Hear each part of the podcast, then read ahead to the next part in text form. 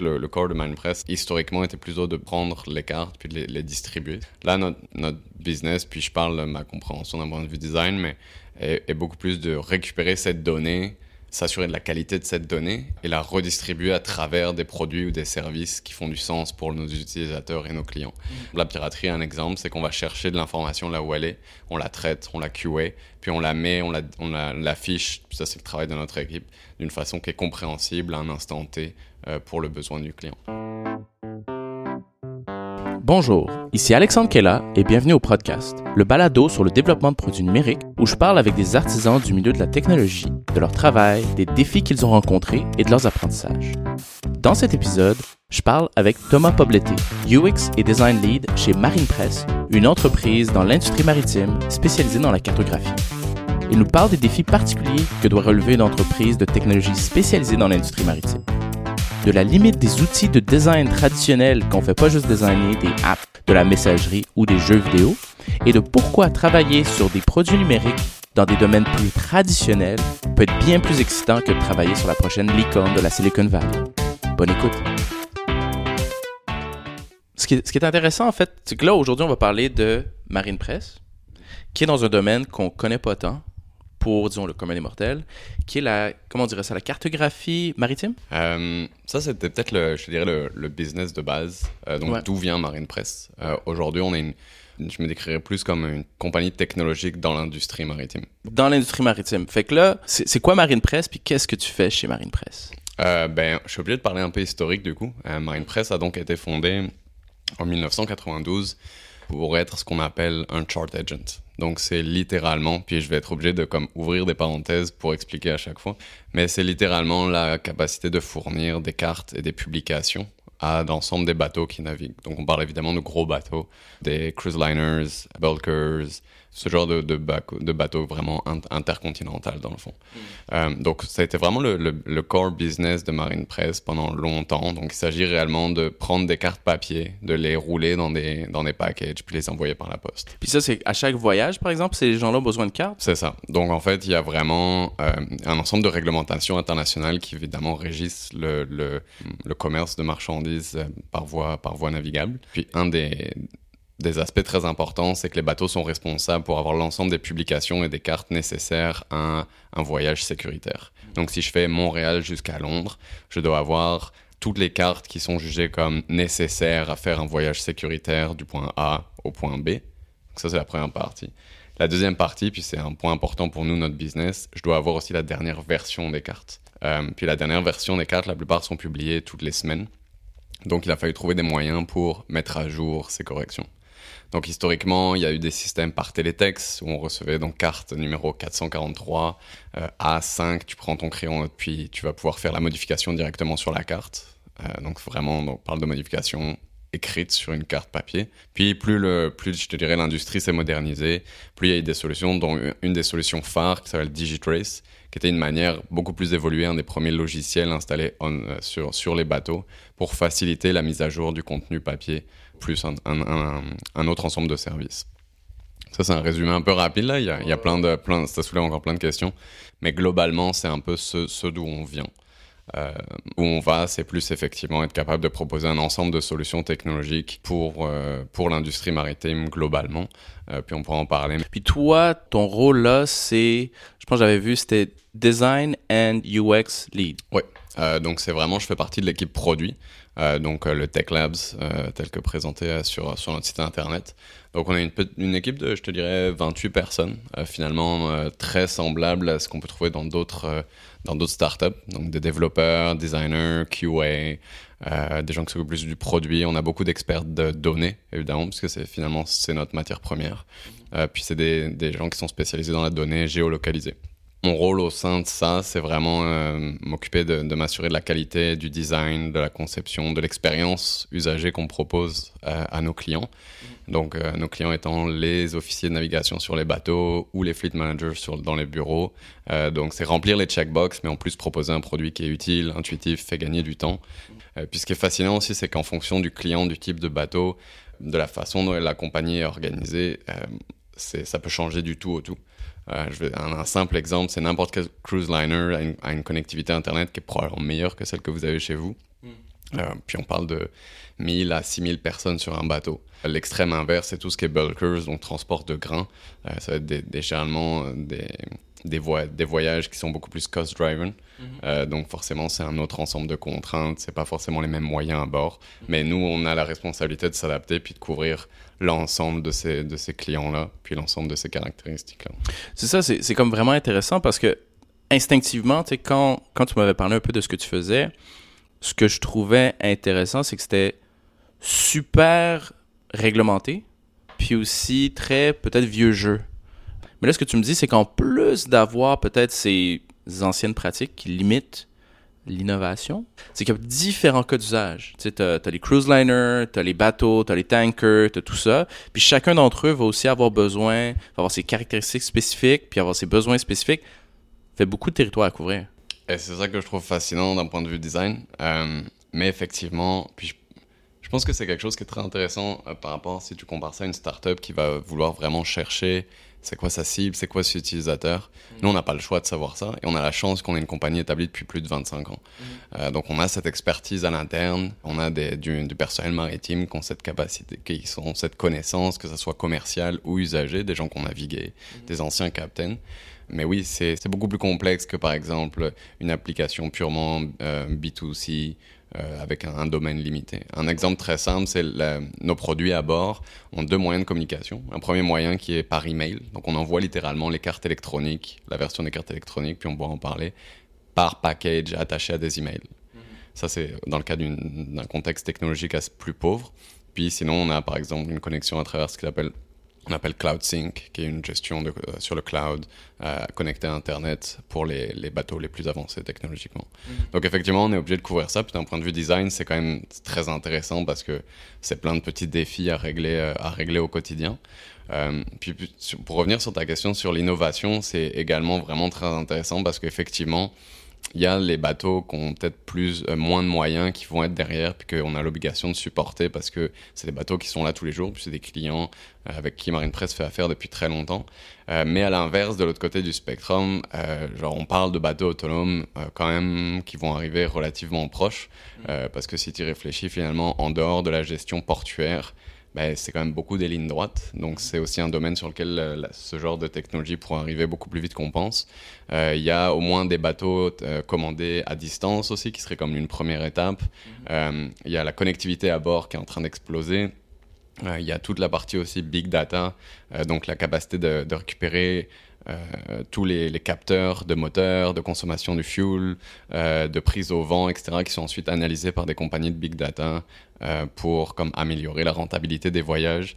Donc c'est vraiment à la fois une vieille, une vieille industrie, une des plus vieilles du monde finalement, mais à la fois une, entre, une industrie qui est aujourd'hui en train de se moderniser vite, puis de plus en plus vite. Mm-hmm. Puis les applications sont quasiment, quasiment infinies en fait. Quand tu es arrivé chez Marine Press, ça concordait plus ou moins avec un peu le Tech Lab auquel tu as, fait référence rapidement. C'est quoi le besoin que la compagnie avait ressenti euh, d'aller chercher un designer comme toi? C'était quoi un peu les premiers défis ou les, premiers, les premières choses que tu as faites en arrivant? Euh, je pense que j'ai de la chance que c'était mon rôle a vraiment été comme poussé par l'équipe euh, technique avant tout, qui même s'ils se sentaient parfois capables de prendre certaines décisions de design, on va dire sur placer tel élément à tel endroit, etc. Euh, c'est sûr que ben, comme n'importe quelle tâche, il vaut mieux quelqu'un dont c'est l'expertise et qui est juste embauché plein temps pour prendre ses décisions, avoir cette réflexion, etc. Mm-hmm.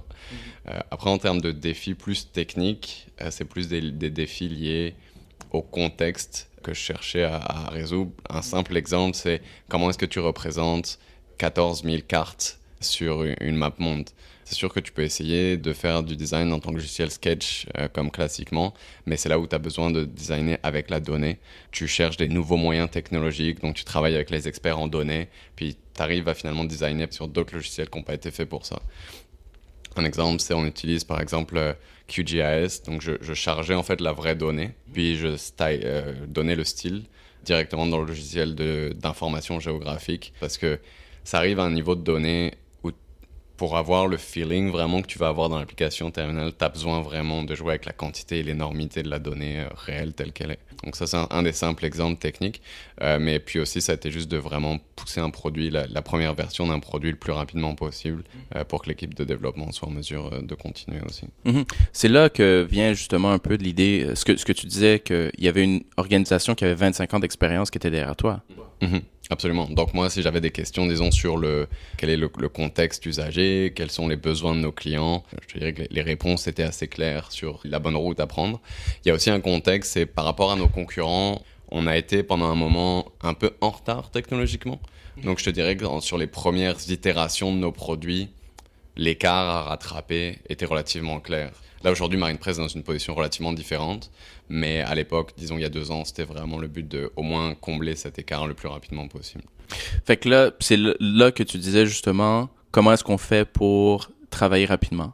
Est-ce que vous avez développé des nouveaux processus? Toi, tu as, appris des nouveaux outils, un peu comme le Q... Euh, comment Q, QGIS. Ouais, QGIS. Puis, euh, euh, Ça, c'est effectivement un exemple. je te dirais que effectivement, ça fait partie de la relation de confiance avec l'équipe technique. C'est comment est-ce que tu intègres le design dans un processus agile. Euh, on est passé à travers un certain nombre d'itérations de nos process. Je vais te parler plus de comment on travaille aujourd'hui, parce que je pense que c'est peut-être plus intéressant. Euh, comme Shopify ou Spotify, on travaille en squad, puis ça a l'air comme tout le monde a l'air de travailler en squad, mais il y a une raison, c'est que ça a un impact incroyable sur à la fois la qualité du produit, puis l'ownership des équipes. Donc chacun de nos squads s'occupe d'un seul produit, à l'inverse de, de, Shopify, je pense qu'il est comme un petit bout de produit, comme le checkout, etc. Nous, il y a vraiment un sens d'ownership où l'équipe s'occupe d'un seul produit. Donc un seul produit, c'est un objectif business, c'est un type d'utilisateur, c'est un contexte d'usage et aussi un contexte technologique. Est-ce que tu peux donner un exemple de c'est quoi un de ces produits-là? Absolument. Donc euh, en fait, c'est assez simple. Aujourd'hui, on, on travaille sur euh, trois principaux produits. Un produit qui s'appelle C-Passage, qui est vraiment une solution technologique qui permet de commander et mettre à jour euh, les cartes et les publications à bord des navires. Mhm. Donc la même façon dont ils recevaient, comme on disait tout à l'heure, sur les ports, là c'est une solution relativement facile qui, en fonction d'un voyage, te permet d'être sûr que tu reçois l'ensemble des publications que, d'un point de vue légal, tu dois avoir à bord, mhm. te permet de les mettre à jour chaque semaine et te permet aussi de connecter, disons, cette donnée-là à l'ordinateur de navigation, euh, au e-reader que tu as besoin pour lire les publications papier, etc. etc. Mhm. ça, c'est un premier, c'est vraiment un logiciel desktop euh, à bord des navires. Un deuxième exemple de produit qu'on a, c'est vraiment plus pour le fleet management. Donc, c'est un peu comme dans les films où tu vas voir euh, les, les, mondes dans les bureaux sur des grands écrans géants, voir leur, leur flotte de bateaux. Mhm. donc, une dizaine, douzaine de bateaux s'assurer qu'ils sont euh, en accord avec la réglementation, qu'ils sont à l'endroit où ils devraient être, euh, s'assurer qu'il y a tout un concept de ce qui s'appelle en anglais euh, contextual awareness. Donc c'est vraiment toute la, l'information que tu peux apporter à, à, ces stakeholders dans le fond pour prendre des décisions.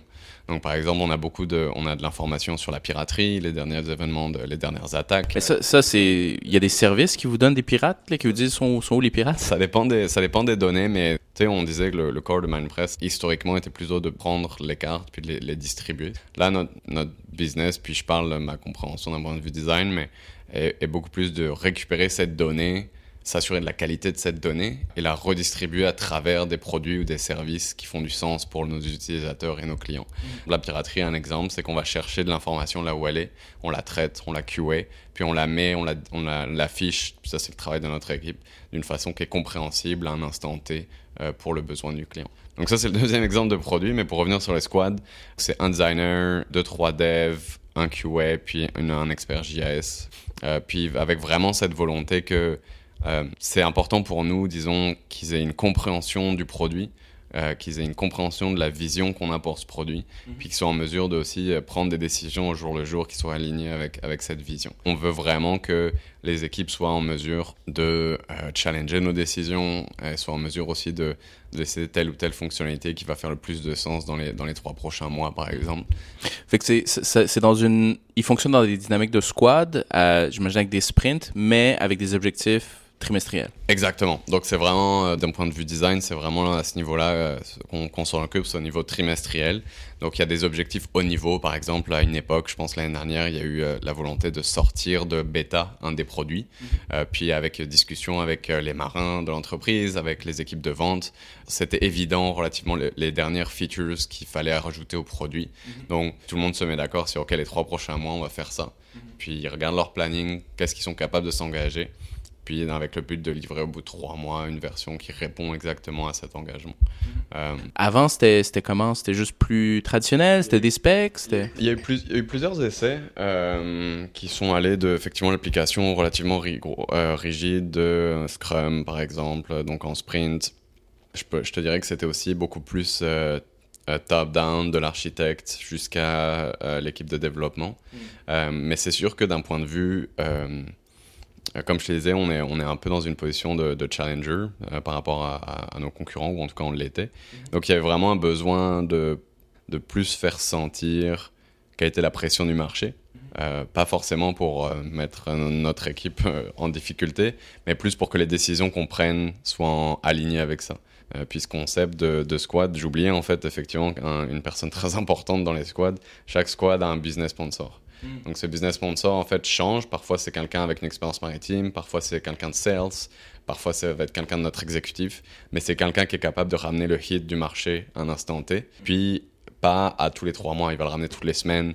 Il est capable de prendre des micro-décisions sur euh, telle interface ou sur des business rules qui sont en train d'être implémentés parce qu'il connaît le milieu. Mm-hmm. Donc, c'est cette connexion qu'on veut vraiment garder entre la business puis l'équipe produit euh, qui, est, super importante. Puis, est-ce que tu trouves qu'il y a des, euh, des, challenges à être une compagnie de technologie dans un domaine un peu plus niché à Montréal? Tu sais, je veux dire, peut-être au niveau du recrutement, au niveau de la visibilité, au niveau de... Ben, je, peux te parler, moi, de, pour l'équipe design. Quand j'ai commencé le processus de recrutement pour euh, la première designer qui nous a rejoint, on n'avait même pas de site internet. Donc, c'est sûr que ça prend beaucoup d'amour, d'explication. Ça prend beaucoup de temps, en fait, pour expliquer ce qu'on fait, pour allumer l'étincelle dans, dans, les yeux des gens, c'est sûr que c'est infiniment plus long mm. que si on prend l'exemple de Shopify, que effectivement la plupart des gens connaissent déjà, puis disent oui, je, suis recruteur à Shopify. Mm. L'intérêt est déjà là. Ouais, exact. Si moi je commence à dire, ben voilà, je suis lead UX à Marine Press, je vais avoir besoin de, de, de raconter une histoire quelque part derrière. Je travaille avec des bateaux. Exact. Et c'est là où par contre, moi je joue avec l'avantage du domaine, c'est que je pense qu'il y a un shift qui est en train de se faire quand même dans notre industrie entre, euh, disons, quelque chose de plus gratuit vers la volonté de la plupart des gens de travailler sur des choses utiles. Mm. Et moi, je le ressens dans les discussions que j'avais, euh, spécialement à Montréal avec des designers il y a deux ans, trois ans, et les discussions que j'ai maintenant. Et quand je dis oui, on travaille sur des bateaux, c'est très concret. On travaille sur de la cartographie, cartographie qui est quasiment du porn pour designer. C'est merveilleux de regarder une carte papier qui fait 2 mètres sur 3 avec euh, l'ensemble des détails. C'est des, des, bijoux de représentation graphique et des bijoux de, aussi de, de juste l'ingénierie humaine, de ce qu'on est capable de récupérer comme information. Mhm. Donc c'est sûr que ça, le domaine joue en notre faveur. Puis quand on explique aussi la vision de là où on veut aller, euh, généralement on a quand même un bon écho des de designers euh, de, de, vouloir faire quelque chose de, de, concret, de très ancré en fait finalement. Là, c'est quoi qui est un peu dans le futur euh, de Marine Presse qui, qui, pourrait intéresser les gens euh, Là, dans les grandes discussions qu'il y a, pour, tout ce qui est bureau, ça va être vraiment comprendre comment est-ce qu'on peut euh, interagir avec la quantité de données incroyable qui est en train d'arriver. Je sais pas si tu as suivi un peu tout ce qui se passe avec General Electric, qui se transforme en une compagnie euh, digitale euh, pour justement récupérer l'argent qui est, qui est fait sur l'analyse des capteurs. C'est des problématiques très similaires qui se passent dans l'industrie marine. Donc nous, il faut qu'on comprenne comment est-ce qu'on peut arrimer nos produits à ça.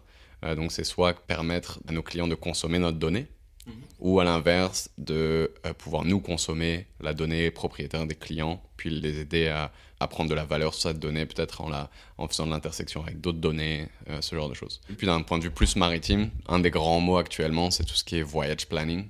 Donc c'est avoir une solution en fait intégrée puis globale qui permette de concevoir la planification du voyage d'un point de vue A à un point, un point B, mhm. euh, qui permet de te donner l'ensemble des informations que tu as pour ça, euh, puis qui permet de rendre ce, ce planning-là finalement accessible à l'ensemble des acteurs du bateau. Mhm. Euh, donc concrètement, ça peut aller de je tape le port A, le port B, puis on te pré-fait une route qui est basée sur les 100 dernières routes faites entre ces deux, ces deux ports-là. Puis ensuite, tu vas modifier ta route toi-même. Euh, ça peut être avec un affichage en 3D du, euh, du quai, du port où tu vas arriver. Ça va être aussi la capacité à bord de, de voir ta position du navire, puis pouvoir adapter ton passage planning en temps réel, puis de communiquer ces changements-là en temps réel avec les, les bureaux ou avec les autres bateaux une des visions en fait qu'on a pour euh, le, le, navigation officer, malgré le fait que c'est des experts en navigation, ils passent un temps incroyable à gérer de la donnée, puis à faire de l'entrée de données, de la mise à jour de données, etc. Nous, notre ambition, c'est qu'ils reviennent à leur métier de base, qui est prendre des décisions maritimes sur pourquoi aller dans un tel endroit ou pourquoi ne pas aller dans un tel endroit, mm -hmm. mais qu'ils arrêtent de passer un tiers de leur temps à mettre à jour euh, des logiciels ou de la donnée. Mm -hmm. Donc ça, ça serait pas mal plus pour les, pour les bateaux. Ah, c'est cool. Ben, merci beaucoup. Merci à toi. C'est tout pour aujourd'hui. Si vous avez aimé l'épisode, je vous invite à le partager à vos amis, vos collègues, votre famille, puis aussi à laisser un commentaire sur euh, iTunes ou Google Play. Je lis tous les feedbacks, alors ça vaut vraiment, vraiment la peine de laisser des commentaires. Aussi, si vous connaissez des personnes qui travaillent sur euh, des produits numériques intéressants, j'ai actuellement un projet un peu fou de faire 50 entrevues en 50 jours. Alors, pour m'envoyer vos suggestions ou tout simplement de pouvoir participer au podcast, communiquez avec moi at alex at lepodcast.com ou rendez-vous sur 5050.lepodcast.com pour en apprendre plus. Finalement, si vous aimez vraiment le contenu du podcast puis vous cherchez différentes manières de pouvoir le soutenir, on a créé une page Patreon. Patreon, c'est une plateforme à travers laquelle vous pouvez soutenir des projets ou des créateurs qui vous tiennent à cœur euh, par des dons mensuels. C'est généralement associé à un ensemble d'avantages. Euh, dans certains cas, vous auriez des entrevues non abrégées, ce genre de choses-là. Donc, si vous êtes intéressé, vous pouvez vous rendre sur patreon.com slash le podcast. Le podcast est une production de l'Ampli, la machine à faire des podcasts. On cherche actuellement des développeurs pour nous aider sur euh, différentes initiatives. Alors, si ça vous tente et que vous avez un peu de temps, écrivez-moi. Encore une fois, merci beaucoup pour votre écoute et à la prochaine.